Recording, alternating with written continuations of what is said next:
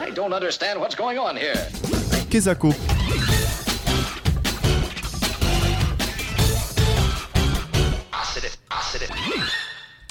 Bonjour à toutes et à tous. Avant de commencer, je vous propose d'écouter ce son.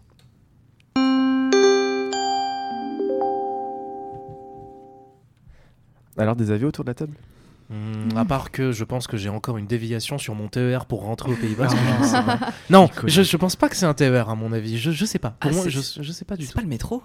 Peut-être, hein. En vrai. C'est quoi déjà cette sonnerie? C'est un jingle euh, de transport en commun, c'est sûr. C'est sûr. Ouais. C'est pas un bus, parce que ce serait bizarre. On l'a c'est le tous train, entendu, c'est c'est la. SNCF. Ouais, c'est c'est un vieux jingle. Je m'attendais pas à ce que vous trouviez aussi ça facilement, mais exactement. Mais parce que tu reconnais, c'est le, c'est, c'est exactement les mêmes notes que le le le, le tout ta ta la. C'est Ouais. vraiment les. Exactement, les- oui, C'est les Tellement débuts. bien fait. C'était, euh, bah, en fait, c'était en quelque sorte le jingle de la SNCF avant 2005. Oh. Et du coup, j'ai un second extrait.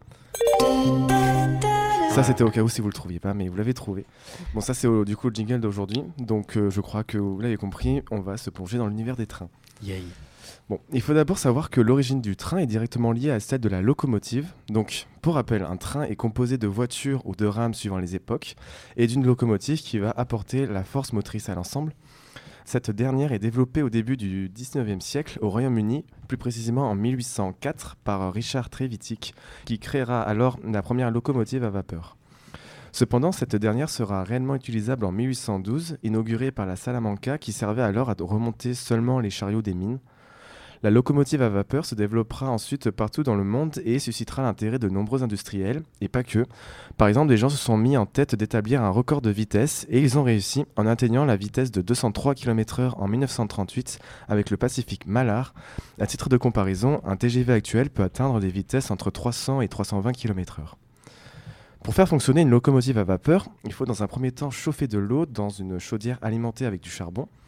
La vapeur s'accumule alors dans un compartiment où cette dernière exerce alors une pression sur un piston qui se déplace, mouvement qui peut ainsi actionner la roue et exercer une force motrice. Ce système sera encore exploité dans certaines régions plus excentrées, en l'occurrence ne comportant pas de système électrique, et ça jusqu'aux années 2000, comme en Chine par exemple, principalement pour des raisons économiques.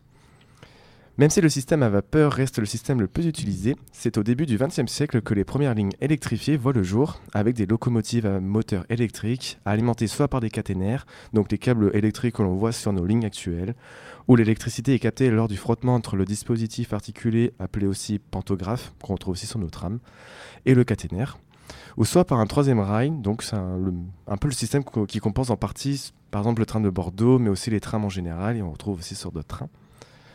Bon, pour revenir à nos moutons, le problème c'est qu'à cette époque, ces dispositifs électriques n'étaient pas encore au point et ils étaient aussi très coûteux. Ce qui favorisa alors l'utilisation de la vapeur, bien sûr, mais aussi plus tard, dans les années 40, l'utilisation d'un nouveau système proposant une meilleure maintenance et une meilleure efficacité, qui est celle du moteur à diesel.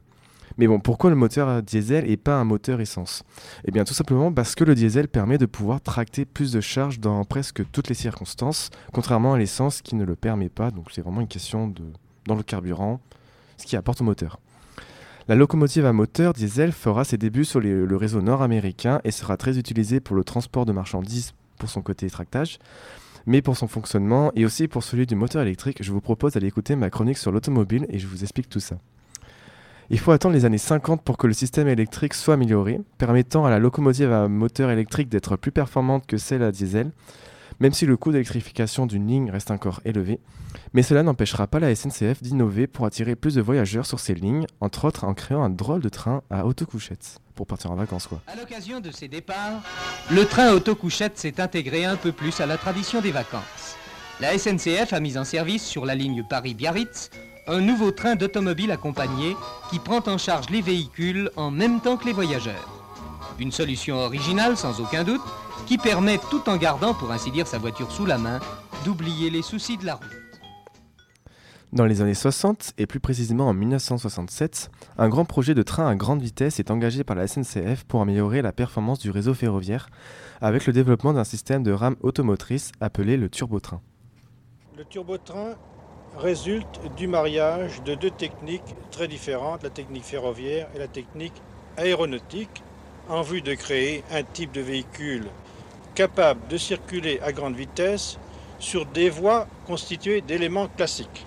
le niveau de bruit de ce véhicule, aux vitesses supérieures à 200 km à l'heure, est inférieur de 5 à 6 décibels au niveau de bruit mesuré au même point pour un train classique. Monsieur le chef de gare, à combien le turbotrain traverse-t-il votre gare En général, dans les 300 km à l'heure.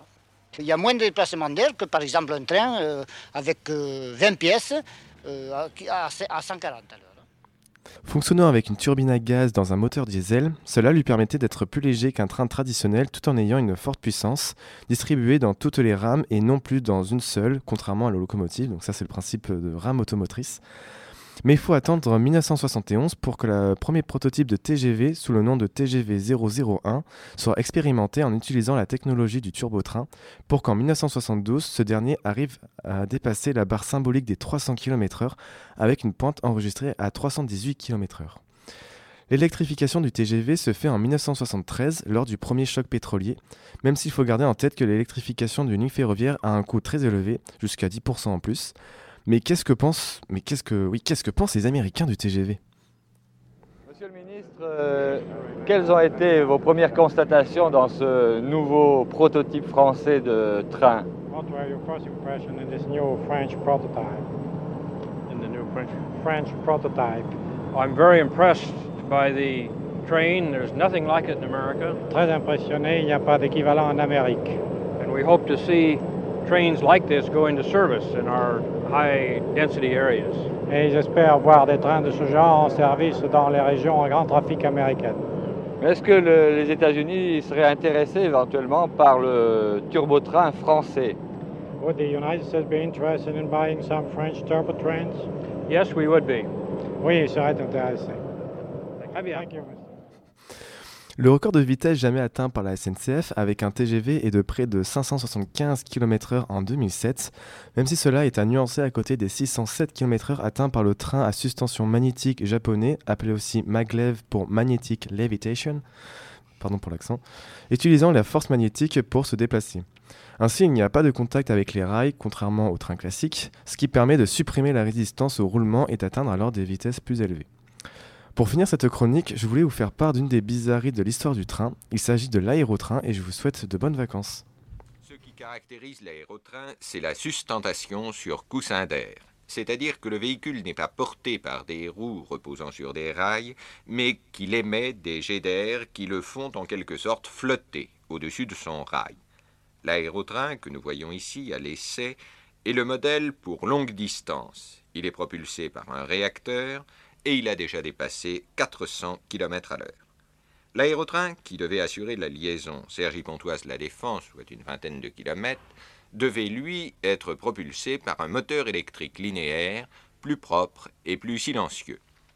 Mais la réalisation de ce moteur a posé de nombreux problèmes techniques. Le problème se pose de savoir si l'on va continuer à développer cette technique, mais pour d'autres liaisons, ou bien si on devra y renoncer.